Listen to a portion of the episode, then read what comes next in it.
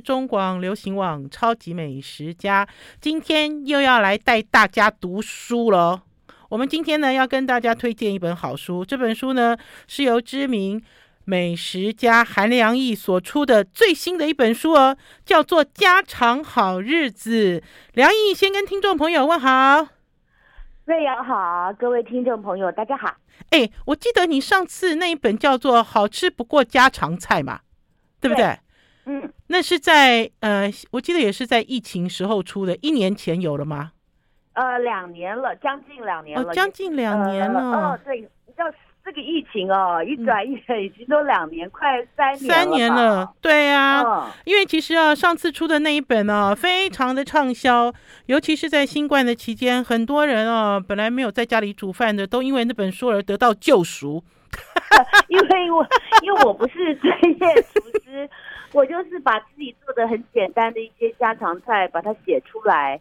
那我觉得其实有很多的人哦，是是有心要煮菜，可是他没有办法驾驭太复杂的技术。然后我也不敢说，我像我刚刚讲，我就是一个普通的做菜的人，真的没有太专业技术。我没有想要说，我当初只是想说分享啊，就是这是我家里吃的菜啊，还蛮简单的啊，有一些。小步骤可能是呃一般的很少做菜的人不知道啊，把它写出来就呃有的确是还有受到肯定，我自己是很高兴嘛，因为瑞阳你也明白，我们其实主要的都是在于那个分享嘛，那那你分享出去，有人有给你正面的反应，你就会觉得好像好像蛮值得的。我觉得还蛮有趣的，我觉得那本书哦，就是来的正是时候。尤其是在新冠刚起来的时候，大家外面都禁止外食嘛，嗯、对不对？禁止内用，然后很多人是被迫回家煮饭，然后就发现了一顿可以，两顿可以，要开始煮到第三天了，要抓狂了。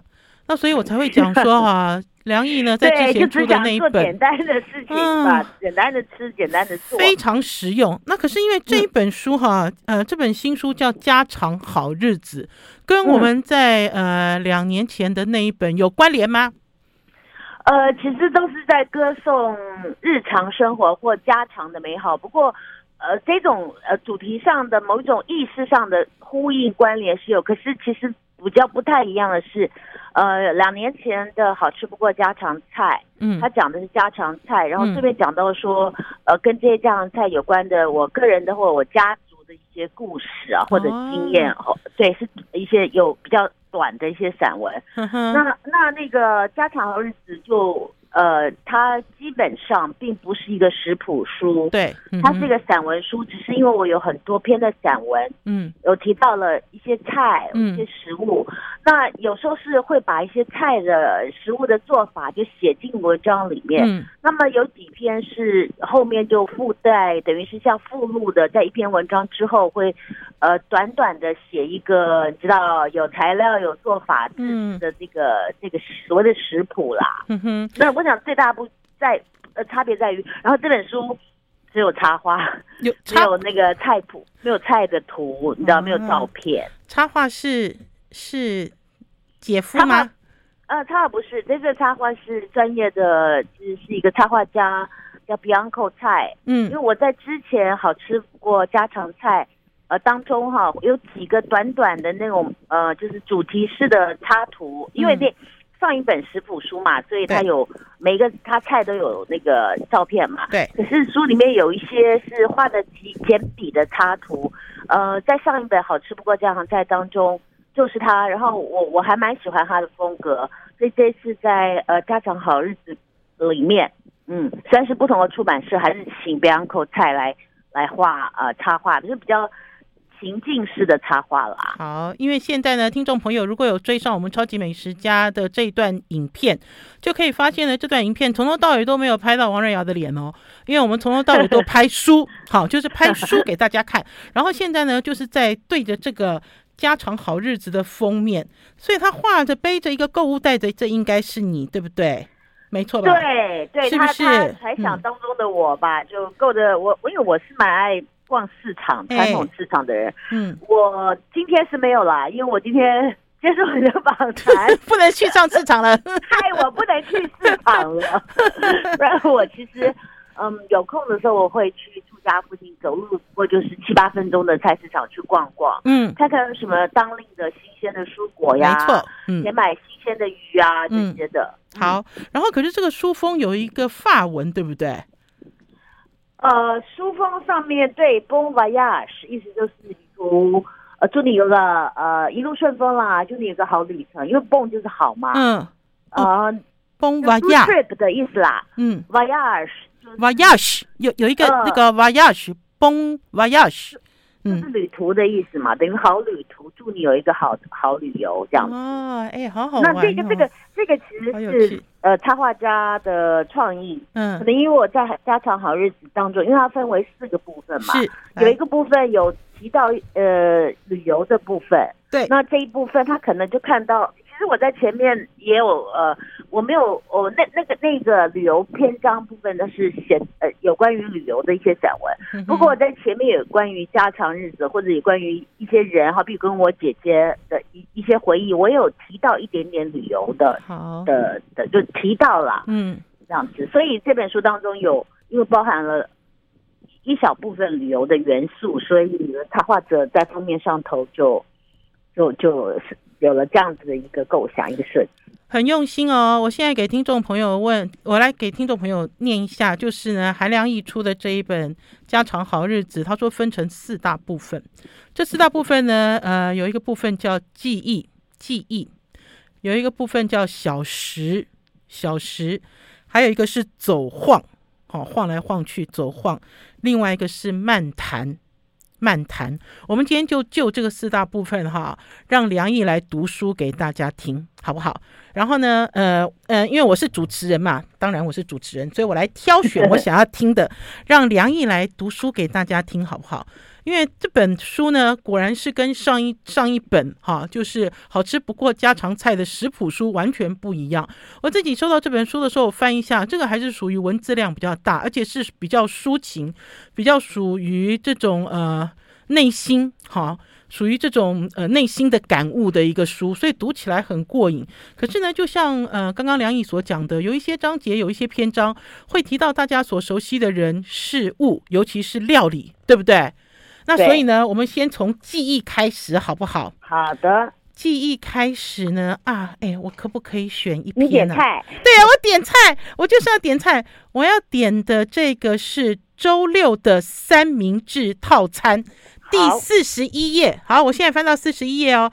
然后，听众朋友，如果你没有追上我们的影片的话，会发现我们今天很专业哦。我们今天有一个书架在现场哦，我们把梁毅的书架起来。然后呢，大家也可以跟着我们一起阅读，一起聆听。好，梁毅周六的三明治套餐。可是我们要先休息一下，进一段广告。下一阶段，让梁毅来给大家导读这本他的新书。休息一下再回来哦。I like 103, I like 我是王瑞瑶，您所收听的是中广流行网超级美食家。今天给大家推荐导读。好书，今天跟大家推荐的是韩良义新出的哦，热乎乎哦，新出的一本新书叫做《家常好日子》。来，良义，我们我现在挑选了第一篇，就是记忆篇里面的周六的三明治套餐。良义，请开始。好，我就从周六的三明治套餐的第二段开始念啊。嗯，二姐大我三岁，因为出生时难产，造成脑神经受损。智力远较大多数人低，是所谓的憨儿。他平日住在庇护机构，周五下午回家度周末。庇护中心是团体生活，三餐需顾及一般口味，中式餐点自然是主流。然而二姐从小跟着老饕父亲吃遍中西美食，养成华洋并蓄的胃口。大姐还在世时，周六中午总带着二姐四处打牙祭。有时港式饮茶，有时西餐，偶尔吃日本料理。大姐曾告诉我，二姐似乎最爱吃沙拉和三明治。我就读这个这篇文章的第二段，嗯，因为这篇文章是在讲我的二姐啊，我的二姐，我我我们家有三个姐妹，一个弟弟嘛，嗯。啊，那我是老三，在我大姐跟我之间，我有一个二姐，她是因为出生的时候因为难产，嗯。呃，就是脑脑部缺氧，啊、嗯哼，呃，造成脑神经受损，嗯哼，所以她的智力是所谓的智能残障，嗯。智能障碍，嗯。是所谓的憨儿啦。嗯。那我目前，呃，我二姐是由我来照顾，嗯。呃，可是我我我其实要负担真正的照顾责任，就是每个星期五的下午，嗯，一直到呃星期一的早上，因为哦很感谢啊，他有时候了，嗯接回来他有时候，嗯。嗯，他有住在那个一个机构里面，然后就星期一我晚上到星期五下午才回来。嗯。那我二姐很很妙的是啊，嗯。因为她有点自闭症，嗯。嗯，她也有自闭，嗯哼，她每个星期六一定要固定去一家呃咖啡店，一个小型连锁的日式咖啡店。嗯哼，曾经有记者问我，因为你瑞瑶，你知道我我也是写作饮食嘛，对，人家我很好奇说，你最常去的是餐厅或者是哪里？嗯。我想了一下说，我就说出了那个小型连锁咖啡店名字。啊，记者就非常的惊讶，怎么可能呢？美食家怎么可能会去那里呢？怎么会喜欢那边呢？我的耶？对对，怎么可能呢？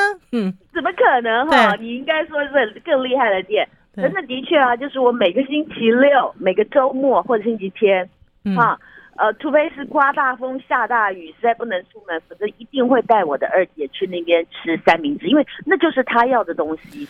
我后来发现说，因为她自有自闭的倾向的人，他们其实是要有呃，他们是会有一些规律哈，嗯一些习惯，他会很固着于他的这些，就是固着性、固执性很强。嗯然后后来我发现说，其实是因为自闭症的人不太喜欢太嘈杂的环境。哦然后那家的咖啡店有一个特色，因为它是日系咖啡店，它都是他他也不喜欢嘈杂的环境。嗯那家咖啡店都是放爵士乐，哦那种比较洗练的爵士乐，然后桌距比一般的连锁店哈，它的桌距没有那么的呃窄。还有一点很重要的比较宽敞，是因为我我们台湾人哈，嗯中午你叫他吃三明治、嗯。吃沙拉、喝咖啡，嗯。觉得很多人早餐去里面吃，可是嗯中午吃那个好像觉得不太不不就不是那么爱对欢中午那是属于早餐的东西啦。嗯。是，所以呃那家呃在周呃周末期间午餐人不多。嗯我后来是理性的分析，觉得这是这几点。因 为我二姐那么喜欢去吃，对啊，我说句实话，我每个礼拜都去吃，所以那家的那个三明治有几个选择，我我我真的是会吃腻，哎，可是二姐就不会吃腻哎。好，梁毅，我有几个问题要问哈。你有尝试带你二姐去所有我们所讲的美食家喜欢的咖啡馆，然后让她也去，也是去吃三明治、喝咖啡，她不习惯，对不对？她不不呃，行。他他有带他去文青咖啡店，哦，对啊，一定是、那种文青咖嗯啡店啊，很有。气质啊，拍照啊，什么都好美哦。对，可是他坐在里面文青咖啡，就是你去那种太完美的哦，嗯他不见得喜欢，因为完美都在拍照，然后完美常常放的音乐又是比较热闹的。哦哈哈 原来而且没办法是这样，那你会公布这家咖啡店给大家吗？如果听有听众朋友很喜欢梁毅，也想要跟梁毅一起吃、呃吃中餐，远远的，因为我二姐的关系，如果只有我一个人还好。不过我刚刚提出了几个关键字，我相信已经很多听众朋友听出来了。日系的、中小型的嗯连锁的够了吧？够了，而且还有卖三明治哦，三明治的对选项哦，对不对？对，不过我觉得在这个这篇哈、记忆的章节里面，我想要多聊一点了，因为刚刚呢，嗯梁毅有在讲他的大姐、他的二姐，因为他是排行老三，还有一个弟弟。我相信听众朋友对于梁毅的大姐非常熟悉，就是韩良露梁露姐。是。呃，在这个记忆里面有写到跟梁璐姐有关的故事吗？有啊，好比说，我有写到了一篇《普罗旺斯蓝天下》。好，十七页，十七页。嗯，我好来我其实是要写的普罗旺斯的青酱，可嗯是因为就是也是在疫情期间啊，嗯。朋友送了我一大堆的罗勒嘛，啊那用不完，我只好拿来做青酱。嗯。但我我我做的这个青酱是普罗旺斯的青酱，而不是我们一般更熟悉的意大利的青酱。嗯。普罗旺斯青酱叫叫做呃 pest 呃，它不叫 pesto 啊，它叫嗯 pisu。批它这个 p 呃 pistu 就是音很像，可是不同音一个字。嗯。因为 pistu 我就想起了我曾经有一年我还住在荷兰的时候，跟我姐姐在巴黎会合，嗯一起去普罗旺斯的往事。嗯哼然后我记得我第一次吃到这个 pistu，就是跟我姐姐在，因为那那一次我们在普罗旺斯，就是我跟我的呃先生，他跟我的姐夫，呃他先生，我们四个人一起租车旅游，然后我们是居游，呃住在一个小村，啊我们住在一个小村落的一个老房子里面，然后我就想到，我就在我的文章当中记述了那一次的普罗旺斯旅游啊，那个小村啊，呃然后在那边的生活的状态啊，是呃呃简短的提到。那另外，我就是因为我这篇文章主要在讲罗勒跟 pistou 素嘛，嗯、我就讲到我们第一次吃到 pistou 素，就是跟我姐姐，嗯、我们在呃四处开车晃悠的，在一个小餐馆啊，有一天中午在个小餐馆，嗯、打开这个菜单上头一看到，哦，很，因为我虽然法文已经忘的讲的已经忘了差不多，可是阅阅读还保持能力，而且我还蛮会读法文菜单，嗯、因为这个很重要。当然要会点菜啊，走到哪里都要点菜 很重要，嗯。对，然后我记得那次看菜单啊，就看到有一个字，很多字我都看得懂，可是有一个字我看不懂。嗯，就是有一道是什锦的前菜，下面有个字叫 pistou。嗯哼，这什么东西啊？好，然后梁毅，我们先梁毅，我们先进一段广广告好不好？听众朋友不好意思哦，因为我们今天要让梁毅一直讲故事哦，可是我们要让梁毅休息一下，进一段广告再回来哦。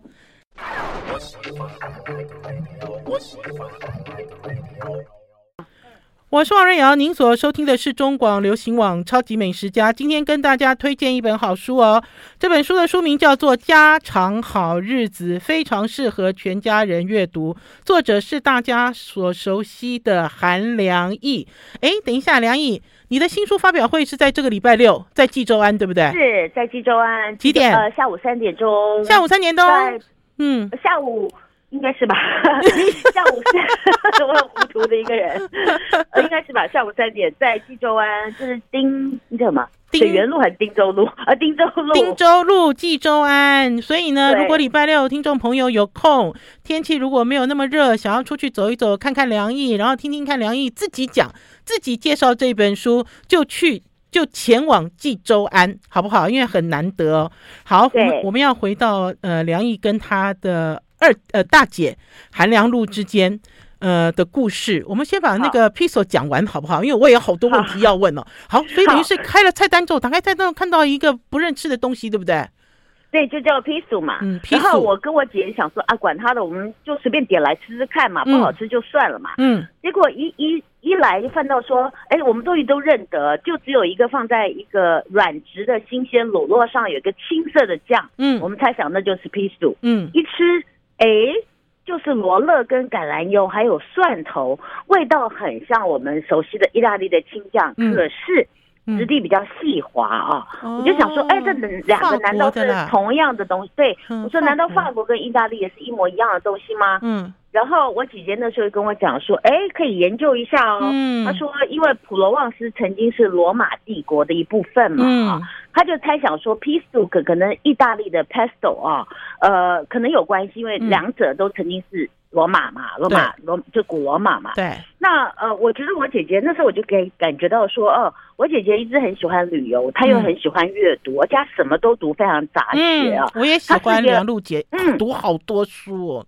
对，他是很知知识型的一个人啦，广泛的读，嗯，对，所以他对于什么风土人文会有比较特别的观察角度啊。嗯、那我姐姐这样提醒我，我回家一查，嗯，就就果然就查出来，哦，原来这两者其实在古罗马时代就有类似的东西。嗯、那当然有可能我们是没有考据了，嗯、可是当有可能就是。随着这个时代，跟毕竟普罗旺斯跟意大利啊，嗯，还是两个地方，跟热内亚还是两个地方，嗯，可能随着时代的演进，呃呃，罗马帝国的的这这个带去呃带来的这个最早的那个菜那个酱，可能慢慢慢慢也随着不同的风土有了有了呃纤维的呃细微的这个差异啊，嗯，那我就觉得很好玩。嗯、那这个东西我就有提到了，呃，我写到 pistou 啊，我吃到了 pistou，嗯，然后我在家中做的这个 pistou 的时候，就想起了那一年的夏天，我跟我的姐姐在普罗旺斯共度的这个美好时光，嗯，还有我姐姐当时给我的指引啊，嗯哼，我就很深刻的感觉到，其实我姐姐已经离开人世，呃，快呃七年了，我觉得她有这么久了，其实，嗯，一转眼之间？对，有七年了，我觉得虽然就我在吃到这个食物，做这个食物，想到那段时光。我会觉得其实好像他从来没有走远。嗯，我还记得他在这个普罗旺斯的天空下，嗯、好奇张望的那个身影啊，嗯、还有他坐在我记得我们一起住合租的那个那个老石头屋的安乐椅上啊，嗯、就是扶手椅上，很认真在阅读呃的神情啊，嗯、呃，我觉得像这样子的回忆啊，是永远不会忘记，而他始终是藏在我的脑海当中，只是。凑巧碰到我在家里做 peace do，嗯、那个香气、那个香味就勾起了呃这个回忆。嗯，因为因因为就是我我就是写这篇东西，其实除了想要讲 peace do 是怎么回事，也是想要讲一下呃他跟我姐姐还有我们呃生命中的一些关联啦。对一些点点滴滴啦，还有，因为我记得，呃，梁毅姐来上我的节目，梁毅姐其实有一些观点，我是蛮佩服的了。就比如说，像呃，梁璐姐有一些观点，我是很佩服。就比如说，她说她不玩手机，她也没有 FB。啊，我问她为什么？因为老实讲，她是一个知名度很高的呃美食家嘛，哈。对。然后有很多人都很想要直接跟她接触、联络、聊天，对不对？可是她那个时候，她给我的观念就是。哪有那么多时间呢、啊？我读书都来不及了。他就说在呃网络上很浪费时间。好，那老师讲，第一次呢，呃，梁璐姐跟我讲这个概念的时候，我心里就想说，你怎么有一种山顶洞人的感觉，对不对？我对不对？有一种感觉嘛，哈。然后可是事后才会发现说，哦，这个真的是时间分配的问题。他讲的一点也没错。好，对，对，必须要减少在网络上的时间，你必须要做很扎实的阅读工作。这件事很重要，那我所以我才我才会讲说，呃，你你在讲说他坐在这个躺椅上在阅读，而且而且你知道吗？你姐姐的眼睛比你大哎，这样端端端，他那他那一双眼睛哦，这样端端端这样子哦，对，他眼睛大又亮，然后又很好奇，巴扎巴扎这样子哦，什么事情都很好奇。然后还有了梁毅，我问你，梁璐姐对你的最大影响是什么？你们都有很丰富的国外经验，你们的外语能力都很好，你们都很勇敢，你们都很想要探险跟冒险。呃，这个东西是呃呃基因里面的吗？还是姐姐给你的影响？我觉得都有哎、欸，因为我妈妈就很喜欢，我妈是那个现在想想，我妈就文青，她那个时代的文青，她很喜欢读书，嗯、喜欢阅读杂杂书。嗯，我也喜欢。那我姐姐很喜欢读杂书，我觉得我姐对我的影响就是，呃，小的时候是呃呃是。耳濡目染，因为我姐姐她是我们家第一个孩子，嗯、那她是作为一个文青少女，她有非常多的书，嗯，在她的书架上，嗯，我常常会去拿下来，就是随意的呃翻阅。嗯，那我姐姐读的书比我要深，我记得那时候我才是呃小学五六年级的时候啊，嗯、她呃刚上高一就已经在读那呃哲学的书，我根本 我根本一页大概都没有读完过，然后就看不懂，看不懂，我觉得我。对她，她就是就是很早会、很早熟的一个，在思想上面很早熟的一个少女啊。Uh. 那我觉得这是第一点，第二点就是我姐姐，因为我们兄弟姐妹的感情其实非常好。嗯，那我姐姐是，她也很高兴的发现，她后来讲，她也很高兴发现她的妹妹啊，嗯、就是不是海尔的那个妹妹，嗯、也喜欢读书，也喜欢艺术，也喜欢电影。她、uh. 就有一点，嗯，我后来才发现，她有一点，呃，其实是有心要。栽培我，我成为一个一个呃，爱他一样的人，爱是不是？也不见得，因为我们俩性格不太一样。嗯、我姐姐胆子很大，我胆子比较小。嗯、那可是她觉得说，因为我姐姐自己深受她喜欢文艺的这个好处。嗯，她的人生因为喜欢文学、喜欢艺术，获得很多的呃精神上的好处。嗯，他他其实是希望他的妹妹或者他的弟弟，他他也让我弟弟，我弟弟也是属于念理工科人当中比较。算比较能够喜欢文艺的人哦，嗯，他希望他的弟弟妹妹也能够能够领受到文学跟艺术的美感，跟带给人生的这个乐趣啦。嗯、我觉得这点是我非常非常感谢他。对啊，我觉得呢，读书好重要，而且啊，大家不要讲读书是为了考试，杂书、嗯、杂学对于你的人生，对，对不对？对你的人生才有一个很大的帮助。好，我们要先休息一下，进一段广告，再回到节目现场。I like 我是王瑞瑶，您所收听的是中广流行网《超级美食家》。我们今天空中连线韩良义，来跟大家推荐他在皇冠出的这一本新书，好书叫做《家常好日子》。我们呢，直接就从目录来跟大家导读这一本好书。呃，刚刚呢停留在呃 Part One 的记忆，现在要来到。第二个单元小时。第二个单元小时哈，我想要听的这一段，哎，等一下，小时我刚刚有挑到，哎，呃，我想要讲用蓬莱米做炖饭啊，一百一十页。因为呢，刚刚梁毅有讲呢，他也有很丰富的外国旅游的经验，嗯，好，然后呢，有很多东西呢，回到台湾，就像他之前出的那一本书，很多东西或许大家看起来都是信手拈来在做菜，可是这个跟生活经验有很大的关系。我们现在来聊用蓬莱米做炖饭，梁毅，你一样挑选一段来念给大家听。嗯，呃，那我就念第一段好了，因为它最短。好，来。嗯，好，呃，开始啊。嗯，说到意大利菜，相信有不少人头一个想到的是 pasta，也就是意大利面。嗯，这年头，意大利面在台湾普及到连在夜市也吃得到。嗯，意大利面似已成为台湾人心目中意大利美食的代表。然而，并不是所有的意大利人都无面不欢，北意人就和众多台湾人一样，也爱吃米饭。好，梁毅，你从国外啊回到台湾，你想要吃这个意式炖饭，米这件事情很头痛吧？其实现在不头痛了。嗯、我跟你讲，十几二十年前我还住在台湾的时候，要找意大利米哦，真的很难。嗯，现在其实很多的超市，甚至像家乐福这样子的连锁的超市，嗯，都有卖意大利米，比较大的全年也有卖。而可是啊，这意大利米第一当然比台湾贵很多。那如果你家不是呃，住在台北市的人是方便，可是如果住在是比较乡镇啊，嗯、你要买到意大利米是没有那么容易。嗯、其实我发现用我们台湾的这个蓬莱米来煮也是可以的，可是重点是不可以洗米，不可以洗米。对，讲来听听，讲来听听。来，所以我在台湾用蓬莱米，因为怎么说呢？我知道有些这个食谱中哈，就是我们台湾人写的食谱，嗯，讲到意大利炖饭啊，嗯，他会建议你说啊，你如果没有这个买不到意大利米啊，你就用这个泰国香米啊。对，不行不行不行，泰国香米我不能接受。为什么？因为其实意大利的这个米哈也是小米小的米，它也是精米，对。跟我们台湾一样是短而比较圆的精米，然后它的个头更小一点。嗯，那它的淀粉值其实是一个又比我们台湾蓬莱米多一点。对，那为什么不能洗米呢？嗯、因为炖饭很重要是它要有一个 sauce。嗯哼，所谓的瘦就酱汁，它酱汁必须需要这稠稠的，就来自于淀粉嘛，它自己释放出来的淀粉啦。对，你一洗米，那个淀粉外层外外层那个淀粉就被你洗掉。那为什么炖饭呃真正比较呃意大利人讲究家常炖饭，不是餐厅的？为什么说一面煮要一面搅呢？因为一面煮一面搅。彼此米粒，彼此这个碰撞，更多的淀粉质会释放出来。哦，所以是这样。好了，所以听众朋友，你们现在啊，听到现在为止哈，梁毅讲菜，教大家做菜，教的就是蓬莱米做炖饭。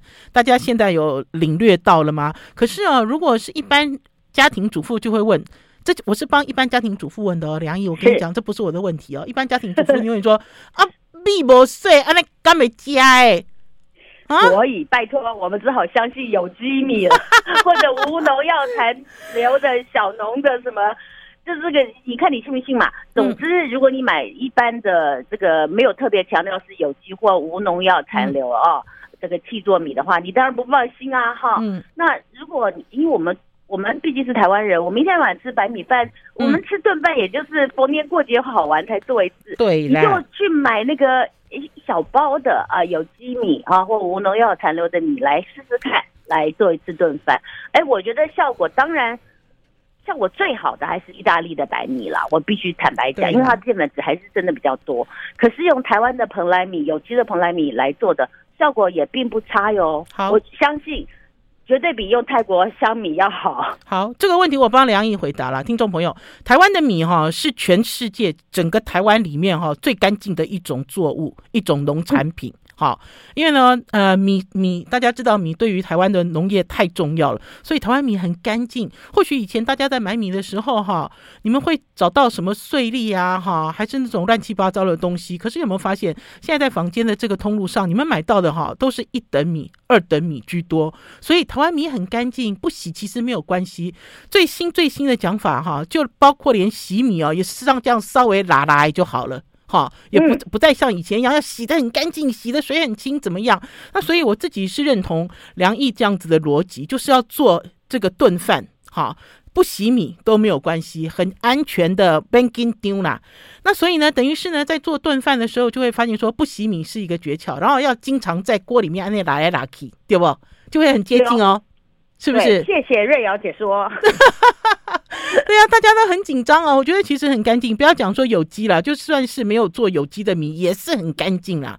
好，紧接着我们的时间不多了，我好紧张哦，因为我现在都还没有进到第三阶段呢。我们来跳到第三阶段走晃，好不好？好，来走晃。我想要挑选，等一下我要挑选的是，哎，等一下哦，有一个东西我觉得好棒哦。叫做南法相间的凉意意大利面，哎哦，对对对对，那个是我其实有一年去南法乡间居游的时候啊，嗯，因为我们的房东跟房东太太啊，嗯，他们是呃从呃这个是从移移都市人移居到乡间去开垦农场，嗯，然后他自己都那个那房东太太都自己种植了很多有机的这个农产，吃不完，嗯，那他就送给我，我一去了他就送给我一盆。吃完还要送给我一盆。有一天呢，可是我们在聚游期间，常常中午都去外面吃饭嘛，对，就是只有晚上简单做啊。嗯，那有一天就不巧啊，我他他我他送我了很多他自己种的呃那个灯笼茄，就很像日本种的那种胖茄子。嗯。还有很多的那个呃番茄啊，因为是夏季的那个作物嘛。嗯。然后我有一天就是我先生可能是前一天中暑还是怎么样，他那天就头中午头很痛，他没有办法出门了。嗯。那我怎么办呢？我们就不能出门，我就索性在家里呃住的地方看书。然后我看着桌上这一这一篮的菜，我想起来说，嗯。哦那我晚上家里也没什么东西，嗯、我来做一个，我就想起意大利有一个食谱叫诺玛意大利面，嗯，它就是有茄子，诺玛哈，它就是诺玛酱汁，就是有呃 cheese 啊，ricotta cheese 啊，还有这个茄子，还有番茄。我那个时候住的地方是没有 ricotta cheese，手上没关系啊，我有番茄，有茄子啊，我就利用我的记忆当中。啊，我就做了一个自己就随便啊发明做了一个双茄意大利面，好厉害哦，好厉害哦！我听到茄子跟番茄就觉得好好吃哦，这意大利面好独特。哎，这个意大利面真的很好吃，因为第一是农场里面 摘的，不是催熟，不是催熟番茄，是树上树头鲜的番茄。然后番茄本身就是煮了以后会有鲜味，我们所谓乌妈米嘛哈。然后茄子。然后它吸收了番茄的这个这个茄汁的香味，还有加了一点蒜头。然后因为房东太太有种罗勒，我就啊放点新鲜罗勒下去。我自己做出来都想说，哎，怎么这么简单的食材配上橄榄油，就这么好吃？然后从此这个面我都会，我每次做这个面的时候，我后来开玩笑讲说，这是梁毅双茄意大利面，梁毅意大利面，梁毅家的，嗯，我跟我先生这样说，哎，我们今天来做梁毅意大利面。可是我每次做这个菜。一样的，我就会想到当年那一对房东夫妇，因为我很喜欢他们。我们在居游期间很难得能够像跟他们一样畅所欲言，聊而且聊得比较深刻。主要是因为那个太太是荷兰人啦。哦，好，梁毅也讲得很好。梁毅，我们先进一段广告，然后再回到梁毅的这个梁毅双茄橄榄面酱的基本做法，因为他用了一整夜哦，里面出现了一个食谱，一个 recipe 要来教大家做。休息一下，再回到我们节目现场。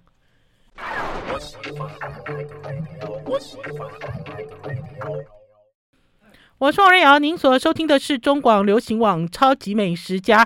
夏天到了，夏天的时候我也吃了好多茄子哦。我们今天空中连线呢，韩梁毅来聊他的新书，在皇冠新出的热腾腾的新书《家常好日子》。然后呢，也透过梁毅亲自的导读，来带大家吃好、喝好、玩好。因为这本书哈，虽然写的都是日常生活，可是都非常受用，而且大家读起来哈，非常的温暖。我刚刚讲。想说哈，我今年夏天吃了好多茄子，我这个茄子都丢进电锅里面蒸熟，蒸熟之后就把它冰起来，一段一段的，要吃的时候就沾酱吃。然后呢，我就发现很多人在讨论呢，茄子要怎么样让它保持紫色，紫的颜色。嗯我的确呢，有一段时间很努力，想把紫色的颜色保留。之后我完全放弃，干嘛要保留紫色呢？对不对？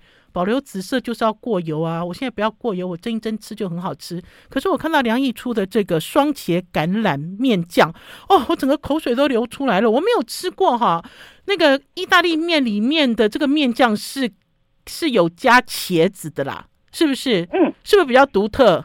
这一道，对，我跟就是我我就说这个是从那个诺玛意大利面的灵感来。嗯、那诺玛意大利面是南意的一种面酱，嗯、好像也是少数当中，呃，像你刚刚讲没错，pasta 里面会放茄子的，这个这个这个是它比较少啊一点啊。可是很合适哎，很合适。对，嗯，对对对，因为它会吸收番茄酱汁的那个味道嘛，所以很适合。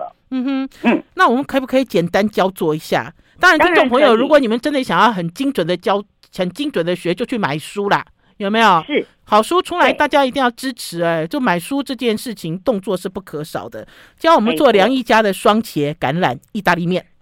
好，我简单讲一下，它需要的就是意大利面啊、洋葱啊、蒜头啊、黑橄榄，随便你要不要。嗯，然后就番茄。呃，就是番茄酱汁啊，如果你有现成的番茄酱汁或番茄罐头，嗯，那我都会自己做了。嗯、那那你就用番茄罐头也可以。嗯，另外就是那个茄子，嗯，不见得一定要用圆茄，嗯、你要用我们台湾自己的长茄、糯米茄也可以啊。然后呢，那做法就是你把橄榄油呢，就来炒香，小火炒香了洋葱跟蒜了以后啊，嗯、然后再加入茄丁，把茄子切丁后再炒一炒，炒一炒之后呢。呃，把你这个准备好的番茄罐头，切碎的番茄罐头啊，或者番茄酱汁，啊，倒到锅子里面去，加点黑橄榄，黑橄榄切小啊，切片或者切一半，然后就这样子，呃，煮煮开来以后，你知道煮成一锅，然后煮开了以后。转小火煮到那个茄子的丁哈，嗯，变软了，你就加盐啊、黑胡椒调味，然后最后加一点那个欧芹 （parsley） 或者是罗勒或者九层塔，嗯哼，然后拌上意大利面就可以了。这是一个呃蔬食。那如果说你会觉得说，哎呀，可是我想要吃点肉或什么东西啊？对，呃呃，你甚至如果家里的那个。鮪鱼罐头都可以放进去哦，尾鱼罐头就可以放进去。嗯，你如果有吃剩的鸡肉，鸡肉或者新鲜的鸡肉，也很适合。哼哼，可如果你是一定要吃哦有荤的东西的人，这个这个素食的意大利面，我我我其实是会做给我呃吃素的朋友。我所谓的吃素是他们不杀生的那种，就不借葱蒜的。蔬食啦，蔬食蔬食的。哎，可是很清爽哎，你这样子教好清爽，都是蔬菜，好清爽哦。可是梁毅，你会加一点 cheese 吗？如果我今天要在这个意大利面上，就是它跟 cheese 也合，对不对？也可以不用，不用。你要加会很香，会有更多的那个鲜味嘛，对，妈咪的味道。你不加，家里没有，我觉得也无所谓。哦，好，那现在大家知道了吗？就等于是那个番茄跟紫茄这两个是好朋友哦，番茄跟茄子是好朋友，要想办法把它兜在一起哦。你知道，来做一个清爽的梁毅家的。意大利面，好，我们要赶快进入到第四章了哈，因为我们给大家第四部分，第四部分是漫谈，在这个漫谈里面呢，也是一样，其实梁毅哦写文章，就是每一个章节，就每一个部分都有十几篇文章，大家可以选哈。然后，可是这里面呢，有一个标题吸引我的注意，叫做“凯撒不是大帝”，二零九页，你到底想要讲什么？我要讲的是。凯撒沙拉从来就不是意大利菜这么简单的一个事情而已。凯撒不是大帝，虽然凯撒沙拉，我会想到凯撒大帝嘛，哈，就以为是意大利菜，他就不是啊，他是发明在美墨边境，而且是在提瓦纳的一个餐厅，那个餐厅的主厨兼老板 啊，一起墨西哥菜了。对，是墨西哥，可是是美墨边境啦。嗯，然后那餐厅主厨就叫做凯撒。哦，所以大家都误会了，凯撒沙拉原来是一个皇帝吃的菜哦。嗯，西啊，它不是御膳呐，对不？是，他不是，他是。不过那个凯撒这位厨师的确，他这个餐厅是意大利餐厅啦，只是他不是在意大利境内，是美墨边境的一个意大利餐厅。你们在家发明的菜，你们在家会经常吃生菜沙拉吗？凯撒会是你们家的选项吗？